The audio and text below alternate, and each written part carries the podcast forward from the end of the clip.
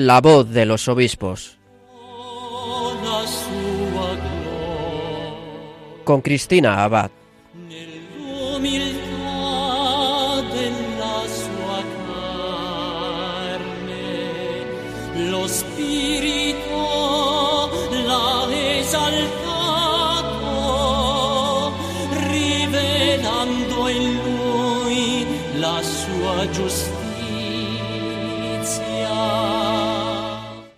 Buenas noches, querida familia de Radio María. Un cordial saludo de quien les habla, Cristina Abad.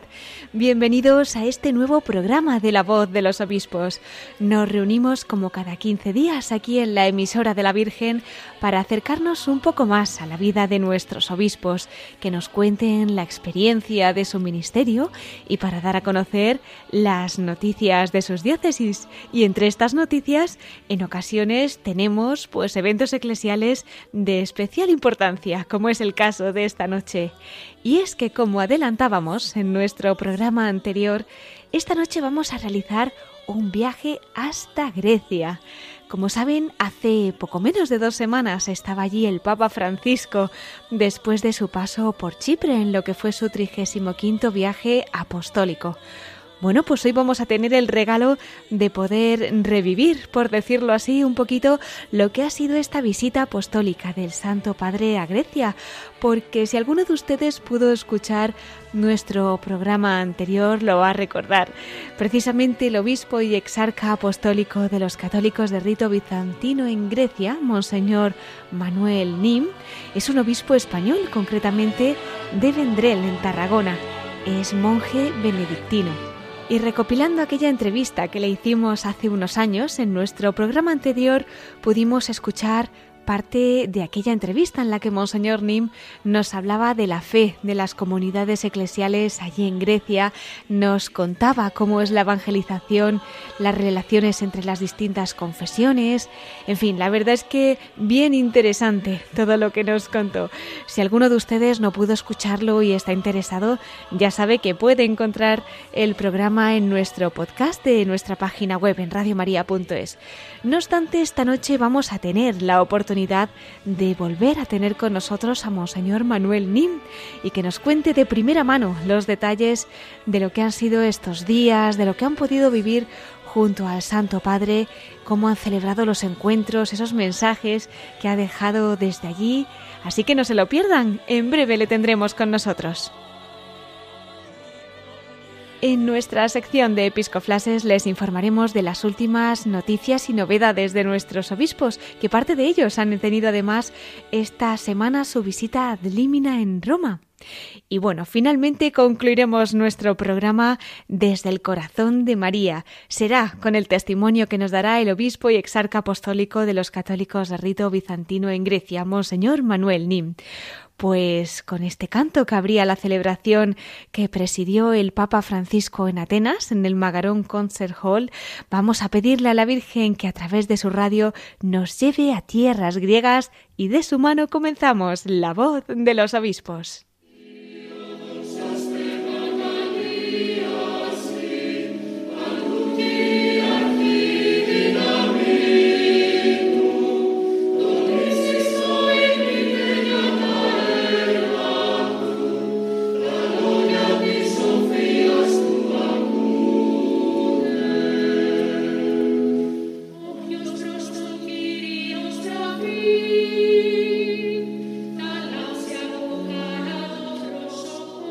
Pues como les decíamos, queridos oyentes, con este canto con el que comenzaba una de las celebraciones que presidió el Papa Francisco en Grecia, concretamente en Atenas, el pasado 5 de diciembre en el Magarón Concert Hall, nos vamos a trasladar hasta tierras griegas. Allí nos espera el obispo y exarca apostólico de los católicos de rito bizantino en Grecia, Monseñor Manuel Nin, para compartir con nosotros la experiencia de estos días de gracia que han vivido junto al sucesor de Pedro. Para situarnos un poquito vamos a recordar que el Papa Francisco comenzó este viaje apostólico en Chipre. Fue el pasado 2 de diciembre. Allí estuvo hasta el sábado 4 de diciembre y desde allí ya viajó a Grecia, donde estuvo hasta el lunes 6 de diciembre. Su primera parada fue en el Aeropuerto Internacional de Atenas, donde tuvo lugar la ceremonia oficial de bienvenida. Tras la acogida en el Palacio Presidencial y la visita del presidente de la República en el despacho privado, mantuvo un encuentro con el primer ministro y con las autoridades, la sociedad civil y el cuerpo diplomático. Ya por la tarde en Atenas hubo varios encuentros religiosos. En primer lugar, el Papa visitó al arzobispo de Atenas y de toda Grecia, su beatitud Jerónimo II en el arzobispado ortodoxo de Grecia. A continuación se reunió con sus respectivos seguidores en el salón del del arzobispado, donde el Papa pronunció su discurso. Luego fue a la catedral de San Dionisio de Atenas para encontrarse con los obispos, con los sacerdotes, religiosos, seminaristas y catequistas. La jornada de aquel día concluía en la Anunciatura Apostólica, donde en privado el Papa se reunió con miembros de la Compañía de Jesús.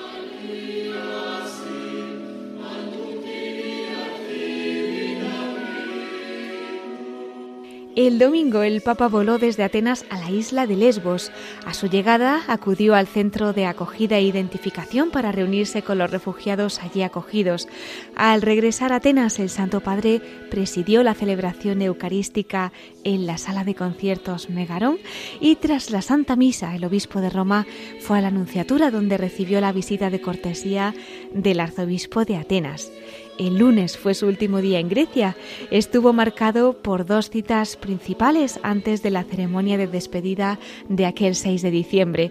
A primera hora de la mañana el Papa Francisco recibió la visita del presidente del Parlamento en la Anunciatura y seguidamente el Santo Padre fue al Colegio San Dionisio de las Hermanas Ursulinas de Marousi para mantener un encuentro con los jóvenes a los que dirigió el último discurso previsto en ese viaje.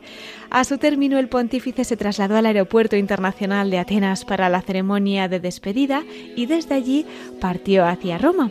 Bueno, pues qué regalo de la Providencia tenemos esta noche que estando todavía tan reciente este viaje apostólico del Papa Francisco, pues tenemos el privilegio de tener con nosotros al obispo y exarca apostólico de los católicos de rito bizantino en Grecia, Monseñor Manuel Nin. Él, como decíamos, es también monje benedictino del monasterio de Santa María de Montserrat, aunque la Virgen le ha llevado a tierras griegas para acoger la misión que la Iglesia le ha encomendado. Antes de su nombramiento para el cargo que sustenta, era rector del Pontificio Colegio Griego de Roma. Él, como decíamos, es español, concretamente de la localidad tarraconense del Vendrell, e hizo el noviciado en el monasterio benedictino de Montserrat. Fue ordenado presbítero en 1998. En 1999 fue bendecido archimandrita de la diócesis de Acco, Haifa, Nazaret y toda Galilea por el arzobispo melquita de esta eparquía, Monseñor Boutros Moalem.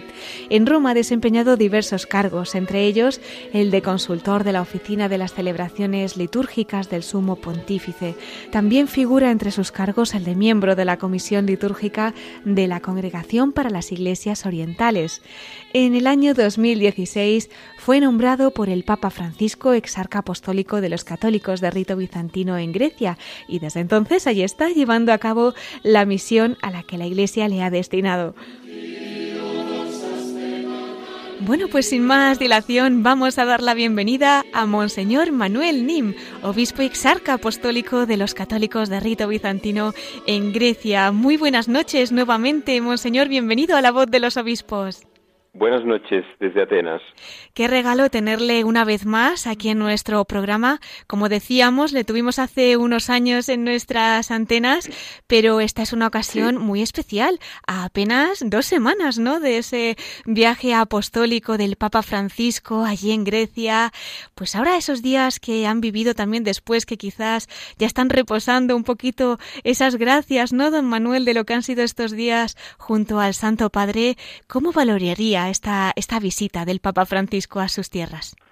Pues la valoración que ahora, a pocos días, digamos, de la conclusión del, del viaje del Papa en Grecia, la valoración es muy positiva, creo, del, del viaje mismo en sí, de los uh, tres días que estuvo con nosotros, del mensaje que nos dio, del, del hecho de celebrar con él la, la, misa, de escuchar su palabra, de ver su ejemplo, por ejemplo, visitando la, la la isla de Lesbos, donde hay una gran cantidad de, de prófugos y refugiados. y también, yo diría, la, la vida eclesial que nos eh, que surgió en, nuestras vidas las semanas precedentes, preparando el viaje. algo, creo, muy positivo que involucró a las parroquias, a las diócesis eh, a diversos niveles, de los sacerdotes, de, eh, los religiosos, de la juventud. La juventud se preparó con mucho entusiasmo. Claramente ha sido un viaje muy limitado por la cuestión COVID. Es decir, la, la, la presencia o, la, digamos, la, la el poder seguir el viaje a nivel presencial fue eh, la mitad de lo que se había previsto, ¿no? porque la situación, contagios crecían y el Estado griego, lo comprendo, quiso proteger la, eh, el viaje y los mismos actos, ¿no? Pero la valoración, como les decía, es muy, muy positiva. Hmm. Pues sí, es verdad que aunque estos encuentros pues son los días que son, como bien dice, mucho antes ya se está participando de esa alegría, de esos preparativos y es verdad que aunque las condiciones pues son las que son, ¿no? Con esta pandemia que estamos viviendo, pues bueno, el Señor también les permitió vivirlo quizá de un modo más íntimo, pero que sin duda dará muchos frutos. Un encuentro que comenzaba allí en Grecia ese sábado, 4 de diciembre, y le escuchaba precisamente a usted en una entrevista reciente al respecto que se abría pues con un signo del cielo, ¿no? Nos decía esa llegada del Santo Padre, porque creo que estaba diluviando minutos antes y nada más aterrizar. Sí, el Papa aterrizó a las once y cuarto de la mañana y hasta las once menos diez, menos cinco, yo estaba con los otros obispos en la sala ahí eh, de espera en el aeropuerto, el diluviaba, no llovía, diluviaba, el cielo oscuro y había un clima un poco, digamos, de pesimismo, ¿no? Hmm. Y mm, esos momentos que, que, nuestro Señor te da una, una, pequeña, un pequeño empuje de inspiración, me, les dije a los obispos, digo, verán que se abre el cielo. Y a, pocos minutos antes del aterrizaje, sí, eh, las nubes se, se, abrieron y tuvimos sol tres cuartos de hora, casi una hora, el tiempo necesario para recibir al Papa normalmente, ¿no? Con la banda de música, pudimos recibirlo en la pista de aterrizaje, fue el, recibimiento normal que se hace al Papa cuando llega a un país, ¿no? Eso fue yo creo que eso fue un señal de nuestro Señor que nos decía el viaje irá bien, ¿no? Porque claro, eh, un viaje así tienes, no digo miedo, pero te preocupa que salga bien la reacción del mundo político, del mundo eclesial, cuál será. Entonces, yo creo que eso fue un señal muy muy bueno, ¿no? Claro, qué interesante. Hmm, desde luego un signo de la providencia que les haría sentir muy acompañados. Y aquel día, don Manuel, el Papa Francisco, ¿no? Pues se encontraba con las autoridades, con el cuerpo diplomático allí en el Palacio Presidencial de Atenas. Allí el Santo Padre eh, dio un mensaje como muy firme, ¿no? Muy fuerte para Europa especialmente y más teniendo en cuenta la realidad que vivimos en este este continente, ¿no? ¿Qué nos podría destacar de este mensaje?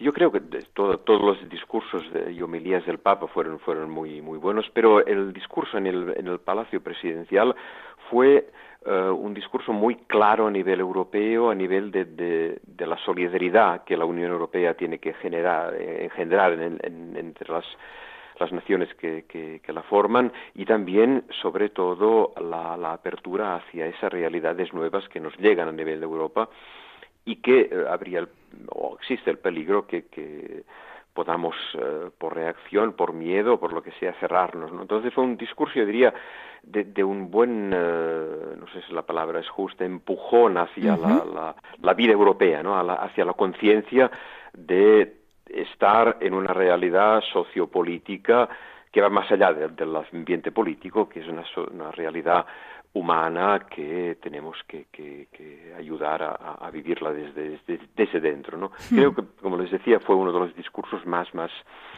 fuertes y más importantes del, viaje. Hmm. Sí, la verdad es que son necesarias ¿no? estas palabras del Santo Padre para estos tiempos que, que vivimos en Europa. Bueno, y el sumo pontífice también mantuvo ese día pues un encuentro con su beatitud Jerónimo II y su séquito allí en el arzobispado ortodoxo de Grecia. Don Manuel, desde el punto de vista ecuménico, ¿qué ha supuesto este encuentro para toda la Iglesia?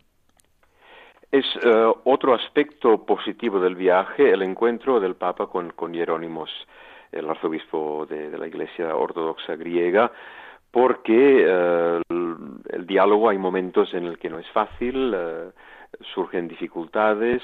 Entonces, este señal fuerte, es decir, el Papa fue a visitar al arzobispo y luego el domingo por la tarde el arzobispo fue a la anunciatura para despedir al Papa. Es decir, no es una simple buena educación que podría parecer entre dos eh, jefes de dos iglesias, sino que eh, el hecho mismo de visitar en la propia casa al arzobispo y también los discursos que hubo por ambas partes eh, indican que al menos la voluntad de diálogo existe y eso es, muy importante.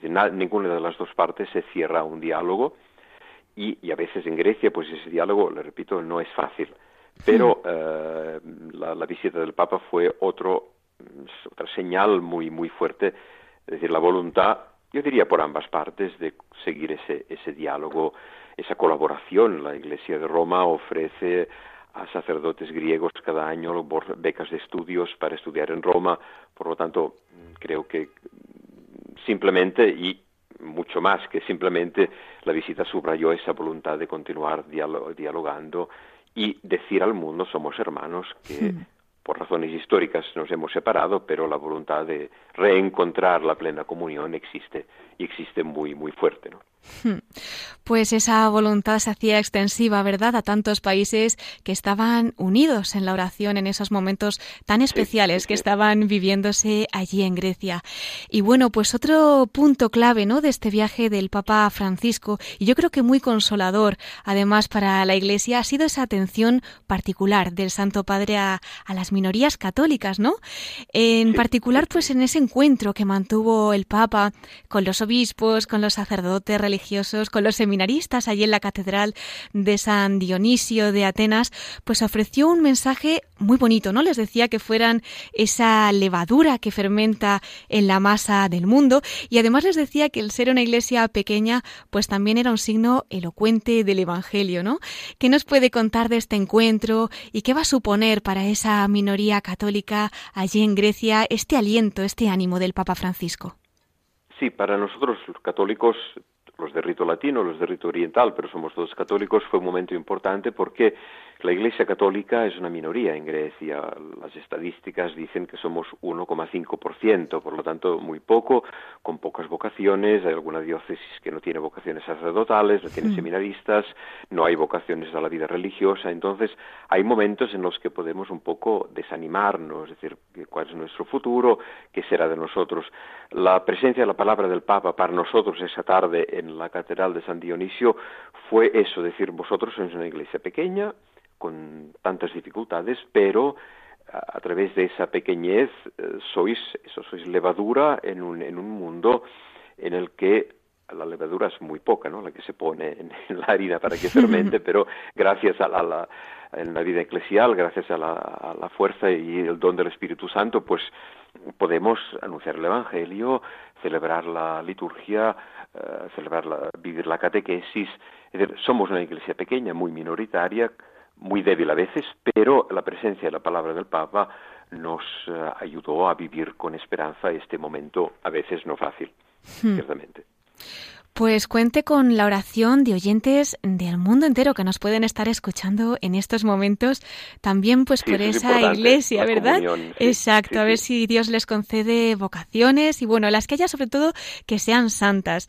Don Manuel, nos comentaba usted en ese programa anterior, ¿no? Que además recordamos en nuestro programa de hace dos semanas, en el último que tuvimos precisamente para contextualizar un poquito lo que sería el programa de hoy y ver la situación, las realidades eclesiales de allí de la iglesia en Grecia y ya nos pues ponía usted al día de lo que decía, ¿no? De esa presencia minoritaria, de bueno, pues un poco la, la realidad eclesial que viven, pero no sé si quizás en este tiempo pues ha habido algún cambio eh, concreto o quizá qué cambio espera con esta visita del Papa Francisco. Usted que puede vivirlo tan de cerca y con ese corazón de pastor, ¿qué podría comentarnos al respecto? Sí, sobre todo yo diría que la imagen, eh, digamos, de la Iglesia Católica que, se ha visto esos días del viaje del Papa, sobre todo mm, yo espero que suscite, sí, el Señor puede bendecirnos y espero que lo haga con muchas vocaciones, pero sobre todo también la, solidaridad de, de, otras iglesias en Europa y en el mundo, ¿no? Es decir, que, que ver que existimos, que estamos acá en Grecia con dificultades, con problemas, pero que eh, no nos vamos, no abandonamos esa, esa realidad, esa tierra que, que nos quiere, nuestros fieles, la mayoría son griegos, ¿no? Por lo tanto, eh, es una, una, un momento en el que yo espero que Europa, las iglesias de Europa y del mundo, pero sobre todo las de Europa que están más cerca, eh, se den cuenta que estamos acá, que existimos y que queremos vivir el Evangelio en esta realidad que nos toca en este momento, le repito, con tantos límites, tantas eh, problemas, pero estamos acá y hemos dicho sí al Señor que nos llama y con la confianza y la esperanza que Él nos dará la fuerza, la fuerza para seguir caminando en este, en esta realidad, en esta tierra, que es Grecia. Pues sirvan estas ondas de la Virgen también para llevar sus palabras, don Manuel, a todos los rincones que la Virgen quiera, para que puedan hacerse eco de este mensaje ¿no? que nos transmite sobre la Iglesia allí en Grecia. Bueno, ¿cómo no hablar de esa visita del Papa Francisco? Ya nos ha avanzado usted al comenzar ¿no? un poquito a la isla de Lesbos, donde acudía pues al centro de acogida de Mitilene, y usted que me imagino que la habrá vivido de manera tan cercana, seguro que quiere compartir, bueno, en primer lugar, pues cómo es la situación ¿no? de, los refugiados, que quizá lo percibe desde una perspectiva a la que nosotros queremos pero no llegamos, y también pues qué ha supuesto esta visita del Santo Padre a este lugar. Sí, ha sido un momento importante del viaje del Papa. Él estuvo ya en Lesbos en el 2016, un día ida y vuelta, y digamos que en el mientras se elaboraba los meses de septiembre-octubre el programa, el punto visita de Lesbos era un punto fijo que eh, no se podía, digamos, discutir. El Papa había insistido a visitar la isla de Lesbos. Para el Papa, recuerden, hay dos islas, eh, digamos, muy importantes para él para, en la cuestión del drama de los refugiados, de los prófugos, que son Lampedusa en Italia y Lesbos en Grecia. Hmm. Entonces, la visita a la isla de Lesbos para mí es la primera vez y visitar esa realidad de los campos de, de refugiados eh, ver la, situación de, de, precariedad, que son situaciones, mm, digamos, en las que Caritas y tantas realidades de Grecia y de Europa ayudan, pero es siempre una situación de mm, provisoria de, de familias de, centenares, centenares de, de, personas que viven ahí a la espera de algo, ¿no? De algo nuevo, que algo cambie de alguna situación nueva. Eso, esa, digamos, precariedad es la que el Papa quiso visitar y el Papa, se, a nosotros, al séquito papal, nos llevaron enseguida a la gran sala donde eh, hubo el encuentro del Papa con, con, numerosos grupos de refugiados, pero el Papa pasó por las calles donde están las, las grandes eh, tiendas de campaña o eh, tendones, donde él saludó a mucha gente para mí fue mm, impresionante entrando en la gran sala donde el Papa llegó al cabo de, diez minutos, un cuarto de hora de nuestra llegada. Había dos grandes grupos de refugiados, la grande cantidad de niños que había. Impresionaba. Mm. Como impresión muy positiva, es decir, eh, sí, ellos sufren también ese drama, pero eh, la presencia de esa gran cantidad de niños eh, a mí me impresionó pensando en nuestra Europa, que a veces están eh, con, con, una tan natalidad tan baja, ¿no? Entonces, ese, ese, contraste a mí me, me, impresionó. Y luego el Papa saludó a todos estos niños que cantaban, que, que gritaban, que eh, la, vitalidad de, de, los niños, ¿no? Y, pero a mí fue una impresión, digamos, que me hizo pensar, es decir, aparte, como les decía, las familias y los niños que viven el drama de, de la de la precariedad, pero también decir eh, es una realidad humana que eh, tiene hijos, ¿no? Tiene, hmm. familias numerosas y eso es, es importante, hmm. seguro. Qué interesante esa experiencia. Es verdad, es verdad que, pues, eh, si lo vemos, ¿no? Con esa mirada, cuánto tenemos que aprender además de, de ese corazón de niño que aún en esas circunstancias, ¿verdad? Saben acoger esa llegada del sucesor de Pedro, vivirlo con esa alegría. Y bueno, pues yo me imagino que tanto para ellos como para sus familiares y todos cuantos estaban allí, seguro que la presencia del Papa Francisco, pues habrá sido un consuelo grandísimo, ¿no? Para todos ellos. Sí, sí. claro, seguro, seguro. Si di la palabra del Papa, yo diría el mismo ejemplo, la presencia del Papa fue una consolación para ellos, seguro, hmm. seguro. No menos importante, don Manuel, fueron esas palabras del Papa, ¿no? Que dirigía en su homilía, en aquella misa que presidía en el Megarón Concert Hall, allí en Atenas, y en la que reflexionando, pues, sobre la figura de San Juan Bautista, centraba un poquito su mensaje en ese sentido del desierto, en la conversión, ¿verdad? Tan necesaria además para este tiempo de Adviento. Y en ese saludo final, él recordaba el significado de la palabra Eucaristía. Decía, pues eso, ¿no? Que precisamente provenía de la lengua griega que sintetizaba el don de Cristo para toda la Iglesia.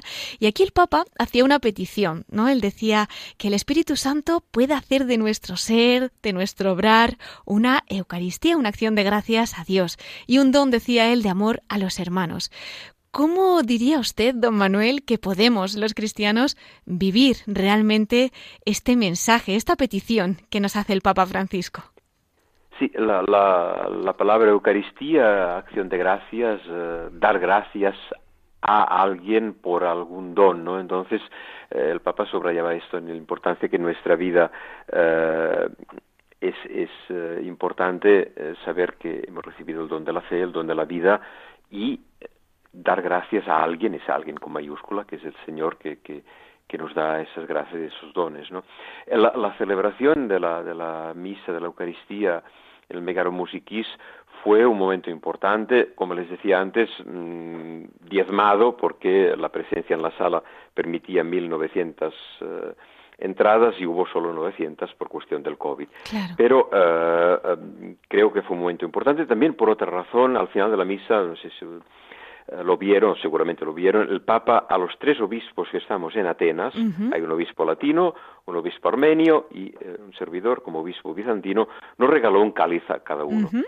Entonces eso fue importante incluso para nosotros que los bizantinos que dentro de la minoría católica somos todavía una más minoría, por parte del Papa ese signo, es decir, eh, a cada una de las tres iglesias el regalo de un cáliz para que celebren la Eucaristía eh, en comunión con el obispo de Roma, el obispo que vino a, confirmar nuestra fe, a celebrar con nosotros la Eucaristía. Ese fue un momento muy, muy importante y los fieles nuestros del exarcado bizantinos, los pocos que entraron en la sala, porque pudieron entrar, eh, no llegaban ni a 50, me lo dijeron luego. Ese fue un momento muy, muy importante.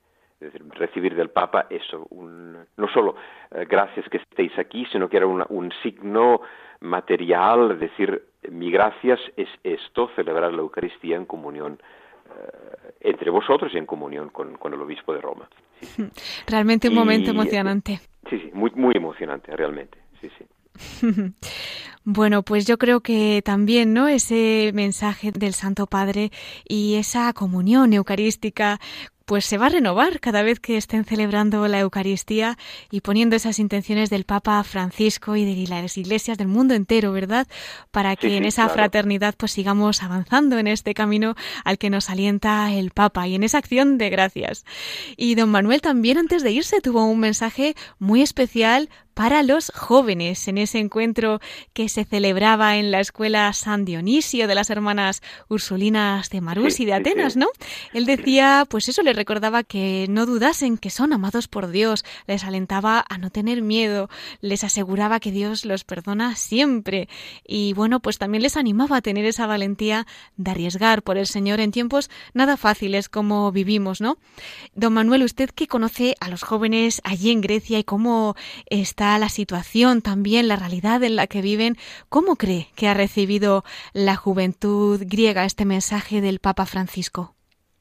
Yo creo que la juventud griega ha, recibido el mensaje, ha escuchado, ha, ha, recibido el mensaje del Papa con gran entusiasmo y claramente es importante eso subrayarlo, ahora serán los, los pastores, los obispos, los sacerdotes en las parroquias los que hagan llegar ese mensaje del Papa en ese momento de entusiasmo. No sé si todos uh, recibieron el contenido del mensaje, entonces creo que es, que es un texto en el que cada uno de los sacerdotes Uh, obispos tenemos que hacer una catequesis para ayudar a los jóvenes a, a, hacer llegar esa palabra fuerte y clara del Papa a sus vidas, ¿no? Hmm. Y eso es, creo que es, que es importante, sí, sí, seguro. Seguro. Pues Dios quiera que efectivamente se hagan eco, ¿verdad?, en tantos lugares y que muchos jóvenes acojan este mensaje del Papa Francisco para que sea también pues fuente de santidad para todos ellos. Don Manuel, me imagino que serán muchos los recuerdos y las vivencias, ¿no?, que, que ahora mismo tienen el corazón de estos días junto al Papa Francisco, junto a tantas personas y me imagino que de una manera especial pues lo está viviendo a nivel personal, pero también a nivel de lo que usted representa, ¿no? Para la Iglesia en Grecia. ¿Qué destacaría, ¿no? ¿Qué guarda en el corazón y qué frutos espera de esta visita del Papa Francisco? Sí, eh, espero que la, visita del Papa Francisco, parte, digamos, de la importancia de lo que nos dijo, de su ejemplo eh, como peregrino de, paz, peregrino en, Lesbos, ¿no? Eh, que sea un momento para que nosotros, como diócesis católicas, como parroquias católicas, eh, reflexionemos para, mm, ¿cómo les diría?, retomar conciencia de ser esta pequeña semilla, esta levadura en medio de un mundo que es Europa, que es Grecia, que tiene sed del Evangelio, ¿no? Entonces, creo que, lo importante ahora es, sí, recordar los momentos bellos del viaje, pero sobre todo hacer que lo que nos dijo, que su ejemplo, que su palabra, dé fruto en nuestra vida cristiana concreta, como cristianos, como parroquias, como diócesis creo que es lo importante. Pues ponemos también esas intenciones en el corazón de la Virgen y don Manuel, aunque le agradecemos muchísimo, ¿no? Lo que ha sido pues también esta participación y estos ecos, ¿no? que nos ha hecho llegar de la visita del Santo Padre, no quería despedirle, aunque sí concluyamos esta parte de la entrevista, porque quería invitarle también pues a la última sección que tenemos aquí en nuestro programa para que además de haber comentado hoy pues todas estas vivencias y experiencias de la visita del Papa Francisco a Grecia, podamos concluir también con un mensaje suyo desde el corazón de la Virgen. Así que si en unos minutos vuelve con nosotros, estaremos encantados de retomar y de volver a escucharle. Fenomenal. Pues entonces hasta dentro de unos minutos, Monseñor Manuel Nim, obispo y exarca apostólico de los católicos de rito bizantino en Grecia. Hasta ahora. Gracias.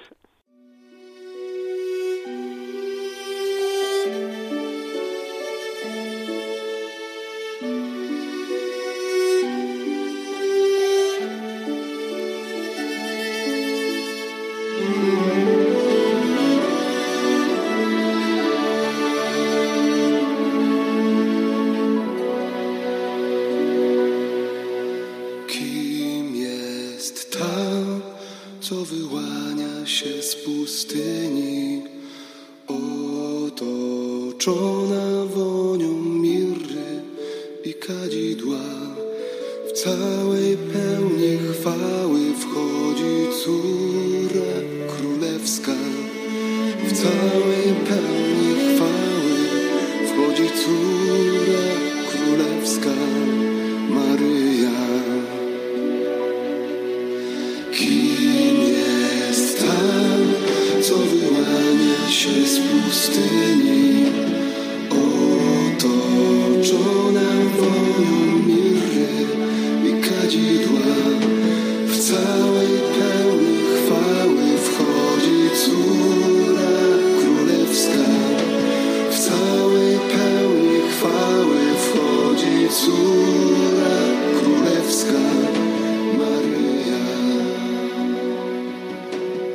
Estás escuchando La voz de los obispos con Cristina Abad, Radio María.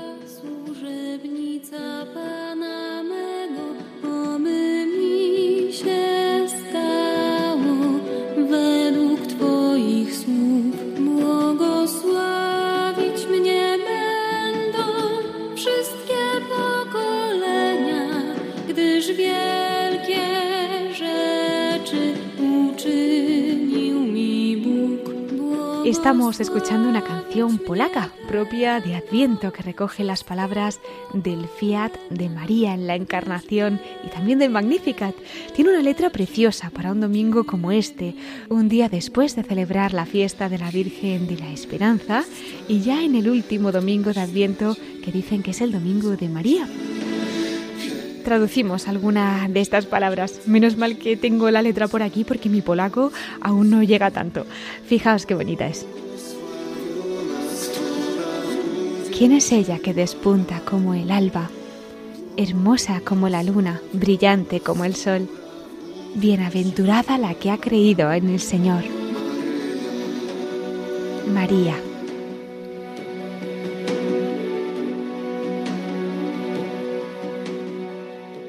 Pues que la Virgen nos ayude a vivir como ella estos días finales de Adviento para preparar la llegada de nuestro Salvador, el Niño Dios, capaz de hacer los milagros más grandes. Milagros como los que nuestros queridos oyentes nos comparten cada día en esos testimonios que nos están llegando en estos días de nuestra campaña de Navidad. Y todo ello gracias principalmente a la Virgen, por supuesto, pero también a todos ustedes, queridos oyentes, que con su oración ofrecimiento, con sus donativos, hacen posible que esta radio siga llegando a tantas almas. Y no importa si la aportación es grande, si es pequeña, porque realmente la Virgen se encarga de hacer también grandes esas aportaciones que parecen pequeñas, como fue el caso de la viuda del Evangelio, ¿verdad? Nos lo recuerda nuestro querido director, el padre Luis Fernando de Prada. Vamos a escucharlo. Todos recordamos esa escena evangélica en que Jesús, al ver a aquella viuda que ofreció unas pequeñas monedas al templo, comentó a sus discípulos, En verdad os digo, que esta viuda pobre ha echado más que nadie, porque los demás han echado de lo que les sobra, pero esta que pasa necesidad ha echado todo lo que tenía para vivir. Una reflexión que vale para todas las dimensiones de nuestra vida, ¿Nos ofrecemos por completo a Dios y a los hermanos o solo les damos las sobras de nuestro tiempo, bienes, cualidades? El propio Hijo de Dios se nos ha entregado por completo al compartir nuestra vida desde el pesebre a la cruz. También María y José pusieron sus vidas al servicio incondicional de Jesús. ¿Y nosotros? ¿Qué estamos dispuestos a hacer este año para prepararnos al nacimiento de Cristo? En Radio María queremos poner nuestros trabajos, voces, ondas, para prolongar la voz de los ángeles que anunciaron el nacimiento del Salvador. ¿Podremos contar con tu ayuda en forma de oración, sacrificio, voluntariado o donativos? Así lo hacéis tantos bienhechores y voluntarios a los que un año más os agradecemos haber dado lo mejor de vosotros mismos, como la viuda del Evangelio. Si tú también quieres colaborar, Puedes informarte llamando al 91 822 8010 o entrando en nuestra página web radiomaria.es. Santo y feliz tiempo de Adviento con José y María, en la espera de Jesús. Pues así es, como nos acaba de recordar nuestro director, el padre Luis Fernando de Prada, qué bonito el poder poner también nuestro pequeño granito de arena para poder seguir anunciando el nacimiento del Salvador, ¿verdad?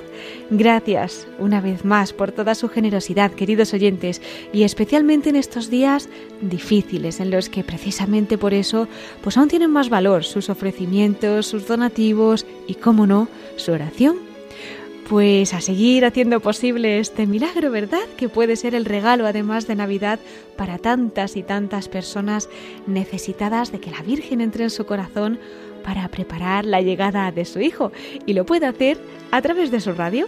Bueno, ¿y a dónde nos han llevado estas ondas esta noche? Vamos a recordar que hasta hace unos minutos estábamos en Grecia. Desde allí el obispo y exarca apostólico de los católicos de rito bizantino, el español Manuel Nim, nos ha estado contando los detalles de la reciente visita del Papa Francisco a Grecia. Bueno, aún le tendremos al final de nuestro programa porque vamos a concluir con su testimonio desde el corazón de María. Pero antes tenemos aún más noticias de nuestros obispos que contarles, así que vamos a dar paso a nuestros episcoflases con Miquel Bordas.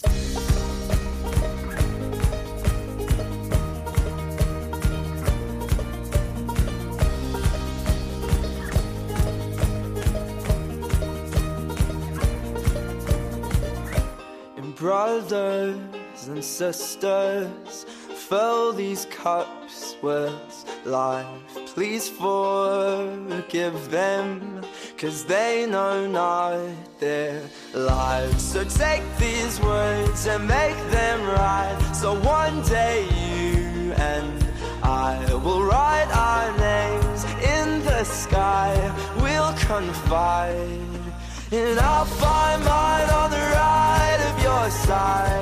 Y con esta sintonía entramos en nuestros episcoplases. Tenemos con nosotros a nuestro colaborador, Miquel Bordas. Muy buenas noches, Miquel. ¿Qué tal estás? Pues muy bien, gracias a Dios, Cristina, en este último domingo de Adviento. Y un gusto también poder estar contigo y con todos nuestros oyentes eh, un domingo más. Bueno, cuéntanos, Miquel, ¿y con qué episcoplases vamos a empezar hoy? Pues yo creo que la noticia episcopal por excelencia eh, ha sido la visita ad limina apostolorum que ha realizado el primer grupo de los obispos españoles a Roma, ¿no? Vamos a recordar que esta visita ad limina apostolorum es aquella que todos los obispos católicos del mundo deben hacer cada cinco años a Roma. Es verdad que en este caso se ha retrasado por la pandemia, pero eh, comprende la peregrinación de los obispos a las tumbas de los apóstoles Pedro y Pablo, que están ahí, pues en Roma, como expresión de comunión eclesial y en concreto el encuentro con el romano pontífice como sucesor de San Pedro. Además, esta visita incluye un informe de cada uno de los obispos sobre la situación de la iglesia particular de su diócesis que tiene encomendada. Y como sabemos, en esta ocasión, pues esta visita de los obispos españoles se ha dividido eh, por grupos y la primera delegación ha estado formada por 24 obispos de las provincias eclesiásticas del norte de España, de Santiago de Compostela, Oviedo, Burgos, Pamplona y Zaragoza. Y en concreto, la reunión con el Papa Francisco tuvo lugar este jueves 16 de diciembre por la mañana, última hora. Y bien, entre otras cosas, nuestros obispos españoles que han podido ir ahí en esta visita han comentado que durante el encuentro el Santo Padre les ha invitado a cuidar las cuatro cercanías propias de un obispo. ¿Qué son? Pues la primera sería la cercanía con Dios. Tiene que estar cerca de Dios el obispo, por supuesto. La segunda, importantísima, la propia cercanía entre los propios obispos como hermanos. La tercera es a sus hijos los sacerdotes. Y por último, la cercanía con todo el pueblo de Dios. Y bien, los mismos obispos al salir, pues obviamente estaban emocionados. Es algo realmente inolvidable. Por ejemplo, pues eh, el obispo que más cerca está de esta casa, que es Monseñor Munilla, por su catecismo y también pues en estos últimos años por Sexto Continente, pues le ha pedido una bendición precisamente para este Sexto Continente digital que es Radio María, también por su nueva misión en Alicante Orihuela y también por la diócesis que deja de la de San Sebastián. También otros obispos eh, pues a través de Twitter o Facebook, han contado pues esta experiencia que ha sido ese encuentro con el Papa Francisco. Por ejemplo, el obispo de Mondoñedo Ferrol, don Fernando García Cadiñanos, que así lo refería al salir de la audiencia con el Santo Padre el mismo jueves. Os invito a escucharlo. Ha sido un momento de gozo donde nos ha reafirmado en la fe, nos ha animado y nos ha enviado un saludo cariñoso en esta Navidad y una palabra de ánimo y de aliento pues para seguir haciendo presente el Evangelio de Jesús.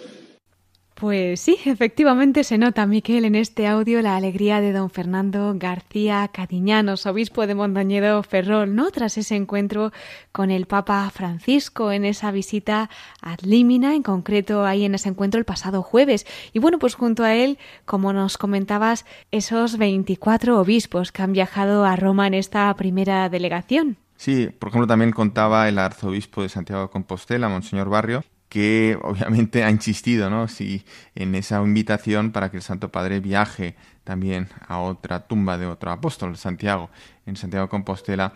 Obviamente, pues supongo que el Santo Padre tiene muchas ganas, pero también muchas otras obligaciones y por ahora no se ha concretado nada. Y también eh, imagino que para todos ellos por lo que van contando. Son unos días muy bendecidos, siempre es muy bendecido ir a Roma, sobre todo con este espíritu sobrenatural de comunión eh, y de servicio a la Iglesia. Y en esta visita al Límina en concreto, ¿no? Pues con una gracia especial. Y en la que se han vivido momentos muy significativos, como las misas que han celebrado los obispos españoles en las basílicas de San Pedro, de San Juan de Letrán, de Santa María la Mayor y San Pablo Extramuros, pero también, por ejemplo, pues en la iglesia de Santiago de Montserrat o la del propio Colegio Español de San José. Bien, pues en todas estas visitas los obispos españoles mantienen sesiones de trabajo en los diferentes dicasterios del Vaticano y también tienen ocasión de visitar eh, pues otros organismos de la Santa Sede.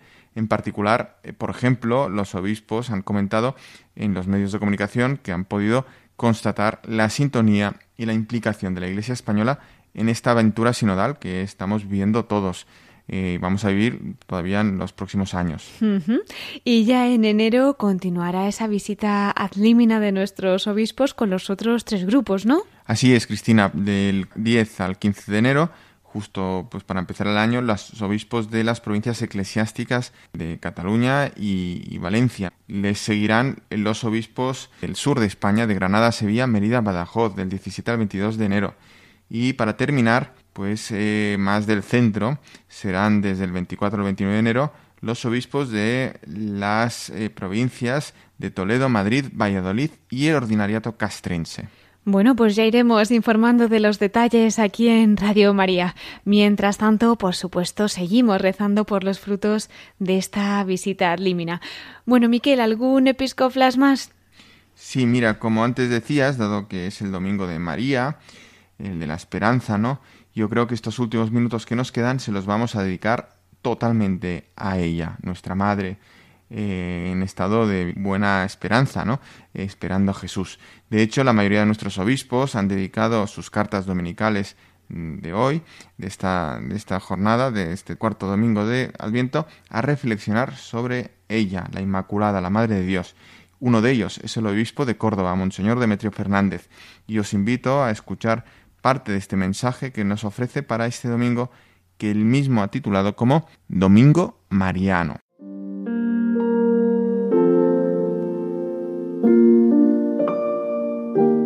Domingo Mariano. El domingo es el día del Señor.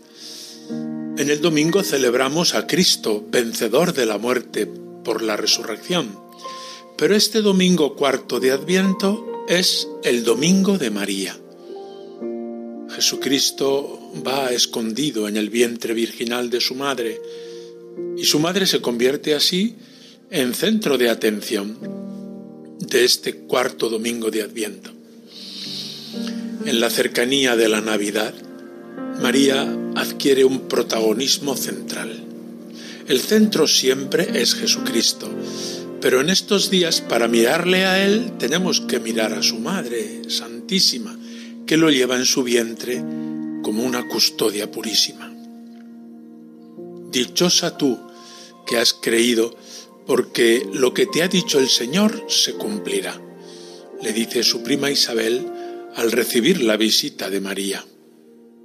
María es modelo para el creyente. Ella ha vivido en la fe toda su vida. Ella ha pasado por la noche oscura, la más oscura noche de la historia. Abraham es nuestro padre en la fe porque en la fe tuvo que ofrecer a su hijo, aunque no consumó su muerte. Dios se lo dio de nuevo después de comprobar una fe más grande que todos los sentimientos humanos. En María se supera esa cota porque María ha visto con sus ojos la muerte de su Hijo y ella ha esperado contra toda esperanza que su Hijo resucitaría. María es la mujer que ha sostenido su fe incluso junto a la cruz de su Hijo, incluso cuando su Hijo moría por todos nosotros. María es la mujer creyente que inspira nuestra fe. María concibió primero en su mente por la fe y después concibió en su vientre donde el Hijo de Dios ha hecho carne.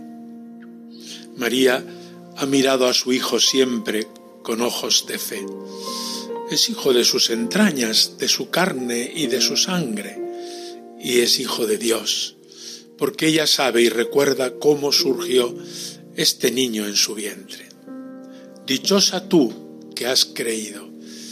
En esta actitud creyente, María es modelo para todo creyente. Que la Navidad nos abra el corazón a la solidaridad fraterna que Jesús ha establecido por su encarnación, prolongándose en cada hombre. Lo que hagáis a uno de estos mis humildes hermanos, a mí me lo hicisteis. Que Dios os lo pague con creces. recibid mi afecto y mi bendición.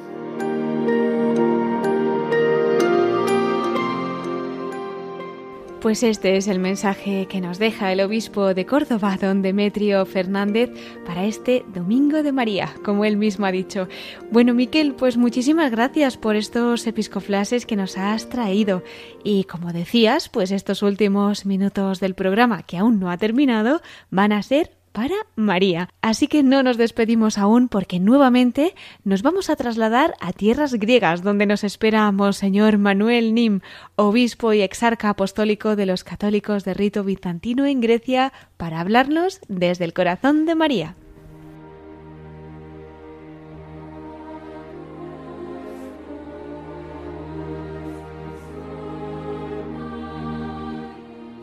Y entramos ya en nuestra sección de la voz de los obispos desde el corazón de María. Hemos tenido en la primera parte de nuestro programa a Monseñor Manuel Nim, obispo y exarca apostólico de los católicos de rito bizantino en Grecia. Él también nos pudo acompañar pues hace unos años, en 2018, en este mismo programa. Recordábamos, ¿verdad?, lo que nos contaba hace dos semanas, también pues un poquito contextualizando la situación de la iglesia allí en Grecia.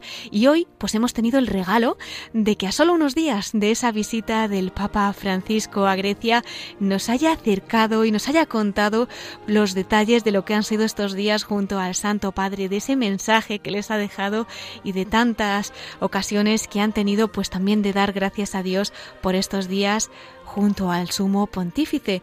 Y ahora nuevamente le tenemos con nosotros para que concluyamos nuestro programa también desde el corazón de María. Don Manuel, muy buenas noches nuevamente y gracias por acompañarnos. A ustedes. Bueno, pues somos todo oídos para que comparta también con nosotros alguna anécdota, alguna vivencia especial que lleve en el corazón y que esta noche, aquí, desde Radio María, pues quiera llevar a oyentes del mundo entero. Pues sí, hubo una anécdota que seguramente siguiendo por televisión las noticias no se dieron cuenta. Nuestra comunidad de, de ucranianos, tenemos en el exarcado una comunidad de ucranianos muy numerosa, hizo un icono de la Virgen pintada a mano, casi un metro de altura, muy bonita, y eh, intentamos, porque como obispo intenté que el Papa pudiera bendecirla. Entonces la organización y dijeron, no, es muy difícil porque ya los límites del COVID, entrar un grupo de personas con un icono para que el Papa la bendiga es difícil. Y yo casi me resigné a que el Papa no eh, bendijera ese icono, pero el sacerdote ucraniano con algunos fieles la llevaron a San Dionisio, a la catedral eh, latina, y eh, encontraron un buen momento el que hacía la guardia, digamos, el control de seguridad para la entrada, les dejaron entrar con el icono y el Papa la vio. Y entonces la, la, hizo acercar y la pusieron en el presbiterio y estuvo ahí en un, eh, apoyada en el presbiterio toda la, la, eh, la, hora que duró más o menos el encuentro del Papa con obispos, sacerdotes, etc. Y no solo eso, sino que el Papa pidió que al día siguiente el icono estuviera presente en la misa en Megar Musicis. Y si ven ustedes alguna fotografía o imagen de la, del teatro donde celebramos la misa, verán a la derecha, mirando el escenario a la derecha, ese gran icono de la Virgen que el Papa besó, el Papa tocó, el Papa incensó. Es decir, la presencia de María se hizo, digamos, icona muy, de, manera muy evidente a través de ese icono ucraniano que al principio pensábamos que casi ni podríamos pedir que el Papa la bendijera. No solo el Papa la tocó, rezó, la besó, la incensó durante la misa, sino que ahora este icono está en la cripta de nuestra catedral donde celebra la comunidad ucraniana. Como si María, con su presencia, su intercesión, eh, hubiera querido, y seguro, eh, bendecir eh, el viaje papal y bendecir también nuestras pequeñas comunidades ucranianos, griegos. la Iglesia Católica en Grecia es muy multiétnica. Creo que es una anécdota, pero va más allá de una anécdota a través de un icono de la Virgen. Desde luego, qué detalles de la providencia, pues le agradecemos mucho que nos cuente esa historia que guardaba detrás aquel icono y bueno, pues como dice, qué signo tan bonito, ¿no? De ese acompañamiento de la Madre de Dios a toda la Iglesia. Sin duda que cuando lo veneren, pues tendrán presente también ese gesto del Papa Francisco. Seguro, sí, sí. Pues don Manuel, muchísimas gracias por habernos acompañado esta noche, por habernos acercado a lo que han sido estos días tan especiales que han vivido con la visita del Santo Padre allí en Grecia y para nosotros pues ha sido un regalo, ¿no? El poder renovarlo y revivir esta noche un poquito pues lo que han sido también las celebraciones, ese mensaje del Papa y el que nos acerque también a la realidad de, de su iglesia por la que como le decía pues seguimos rezando muchísimo hacemos la petición a nuestros oyentes de que continúen.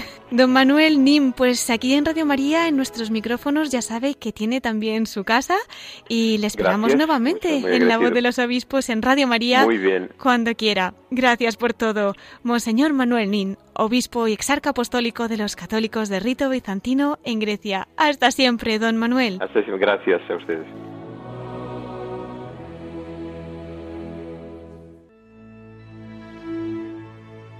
Pues queridos oyentes, hemos llegado ya al final de nuestro programa en el que hemos tenido la oportunidad de que el obispo y exarca apostólico de los católicos de rito bizantino en Grecia, el español Monseñor Manuel Nim, nos cuente los detalles de la visita del Papa Francisco a Grecia. Ya saben que pueden encontrar este y todos nuestros programas en el podcast de nuestra página web de Radio María, en radiomaria.es. También los pueden pedir llamando al 91 822 8010 o bien a través de la web en radiomaria.es entrando en el apartado de pedidos de programas. También por correo electrónico escribiendo a pedidos de programas radiomaria.es. Bueno, pues antes de concluir les recuerdo también nuestro correo electrónico para todos aquellos que nos quieran escribir. Lo pueden hacer a la voz de los obispos arroba radiomaria.es. Miquel Bordas, muchísimas gracias por haber estado con nosotros esta noche, por todos los episcoflases de hoy también. Sí, Cristina, y por supuesto, pues ya que no nos vamos a volver a oír hasta después de Navidad, pues no queda más que desearte y desear a todos los oyentes una muy feliz, muy santa Navidad, ahí cerca de Belén, en la gruta, contemplando, adorando al niño Jesús que nos viene de manos de María, protegido por San José, con los pastores en esta humildad y que podamos siempre eh, pues servir, servir a este niño eh, que ha venido a redimirnos, a redimir el mundo. Muchas gracias, Miquel. Y muchísimas gracias a todos ustedes, queridos oyentes, que nos han acompañado en esta noche tan especial. Les invito ahora a seguir en la emisora de la Virgen con las noticias que les ofreceremos en el informativo de Radio María. Se despide Cristina Abad. Hasta dentro de 15 días, si Dios quiere, a la misma hora, a las 9 de la noche, a las 8 en Canarias. Pues deseándoles una feliz noche en este Domingo de María, les también un santo final de Adviento y que José y María les ayuden a preparar la llegada de la Navidad. Nos volvemos a encontrar en dos semanas en La Voz de los Obispos.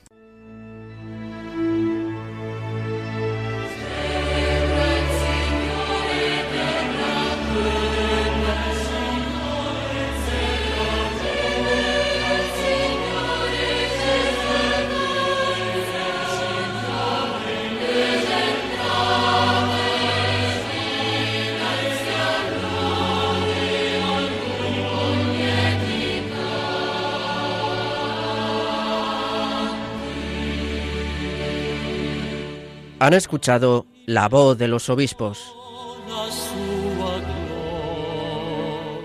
con Cristina Abad.